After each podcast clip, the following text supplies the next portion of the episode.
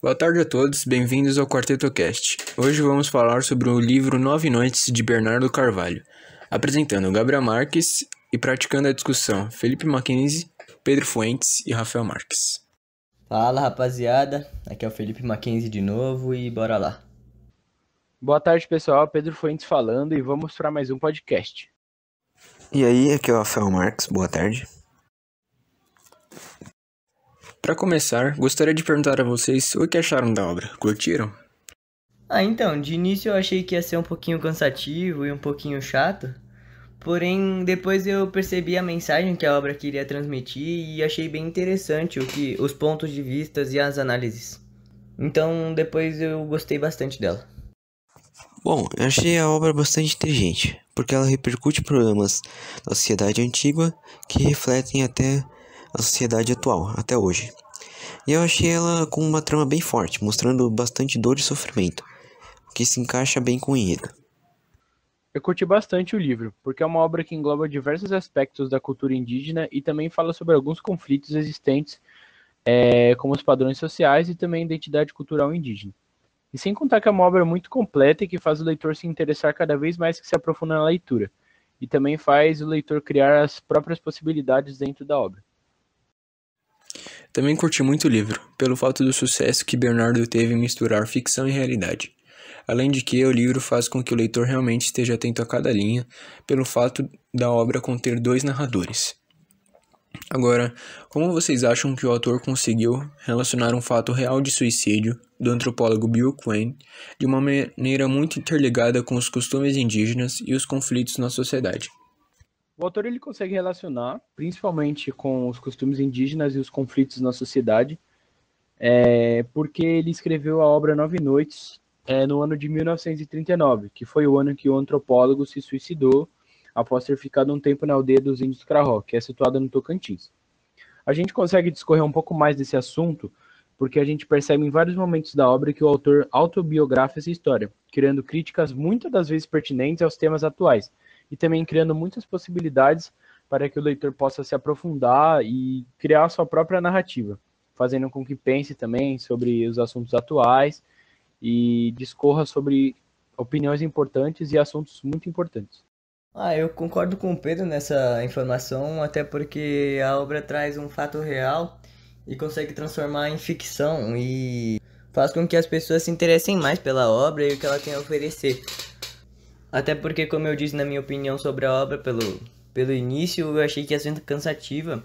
E a gente nunca pode julgar um livro pela capa, né? Fazendo com que eu mudasse de opinião e certamente as outras pessoas que lessem. Bom, eu concordo. Acho que o Mackenzie trouxe um ponto importante, porque o que deixa o livro interessante, o, diferen o seu diferencial, é não só mostrar uma, uma trama policial né, um mistério sobre o que motivou o suicídio. Mas também o, é, mostrar, né, o Arthur trouxe aspectos da sociedade indígena, seus costumes. Então ele se preocupou em mostrar toda a identidade da tribo indígena. Eu acho que é isso que deixou o livro interessante. Concordo com suas falas. O livro mostra a importância da sociedade respeitar os costumes indígenas e valorizá-los. Por isso a obra Nove Noites é atemporal. O que me chateia é que, assim como na época em que o livro foi escrito, até os dias de hoje, ainda é muito presente na sociedade o descaso do homem branco em relação à cultura indígena.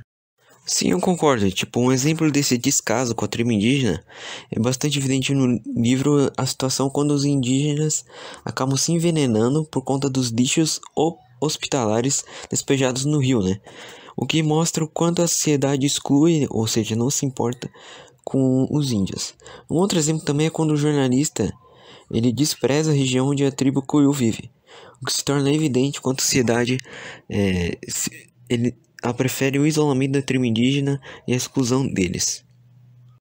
O descaso aos índios só prova cada vez mais quanto as pessoas com mais poder na sociedade, as pessoas mais desenvolvidas, e até o resto mesmo da população despreza os índios, é, dando argumentos em falsos, argumentos vazios, como se eles tivessem alguma obrigação, além de defender a natureza ou até o meio ambiente, trazendo ideias como se eles deveriam se entrosar mais com a sociedade, por exemplo, trabalhar sem reconhecer a mínima história dos índios ou até do que eles fizeram para nossa para o meio ambiente, né, para a terra.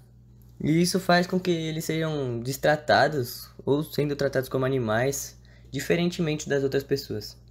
Exatamente. Isso demonstra muito como a identidade cultural do povo indígena é desprezada na maioria das vezes, ao invés de ser respeitada, ser valorizada culturalmente, historicamente, principalmente por eles serem os nativos do nosso país. Outra hora que aparece no livro esse aspecto de descaso é a reclamação de Quen, é, quando ele vai trabalhar com a tribo Krahô, difamando a cultura e citando que é complicado trabalhar com um povo em que a única forma de fazer com que haja alguma imposição sobre os índios é ficando bravo e demonstrando imposição. Isso é uma fala muito difamatória e também que é, é prejudicial à cultura indígena, porque devemos tratá-los com muito respeito e também, principalmente pelo respeito à sua cultura, pelo respeito à sua história e principalmente por tudo que eles fizeram pela nossa nação. Então, é outra, é outra parte do livro em que isso se encontra. Agora, discutindo sobre toda a questão que envolve o suicídio e a impotência da família que não entende os motivos que o levaram a isso. Assim, gostaria de relacionar o livro com a série 30 Reasons Why, onde Hannah Baker acaba se suicidando e deixa 13 fitas onde ela explica o porquê dela ter feito isso. Sim, eu acho que as duas obras têm um roteiro bem parecido. Porque nos dois casos, né, nas duas histórias, as pessoas próximas das personagens, elas não entenderam por que eles se mataram. Elas tentam ficar remendando, tentam compreender o motivo disso. Elas ficam chocadas com o acontecimento. E nas duas obras ficam evidente os problemas presentes nas duas sociedades que levaram a isso. Aí eu concordo. São histórias que possuem um contexto de suicídio muito semelhante, né? Elas retratam um mistério ao longo de sua trama e também elas incitam para que o leitor crie também as suas próprias possibilidades fazendo com que abra um campo de criatividade na, na parte da leitura do livro e também de novas possibilidades, opiniões, argumentos e assim por diante. É, também outras obras que a gente já viu que se relacionam com Nove Noites é o Terra Sonâmbula, o Ateneu e também o Grande Sertão Veredas, que se relacionam de uma maneira, um contexto, tem um contexto parecido, uma história semelhante e são obras muito interessantes que eu recomendo muito a todos lerem. O suicídio é a doença do século, né, gente? E isso não é dito por mim, e sim por vários especialistas e muitas outras pessoas que acabaram estudando a vida inteira sobre isso. E muitos motivos para as pessoas tirarem a própria vida é por conta do que tem passado nos últimos tempos e o quanto a vida delas tem sido ruim não apenas por fatos normais. E essas obras que o Pedro trouxe em destaque para a gente, elas, elas retratam muito sobre esse assunto e traz vários exemplos de casos de suicídio, é, mostrando o quão é difícil e o quanto tem que estar no limite para uma pessoa tomar essa decisão. Bom, esse foi o Quarteto Cast. A discussão foi muito boa. Espero que todos tenham gostado. E por favor, leiam a obra Nove Noites. Ela é sensacional. Até a próxima. Pomedipi, pomedipi na inoayete. Pomedipi, pomedipi na inoayete. Metebe mambo.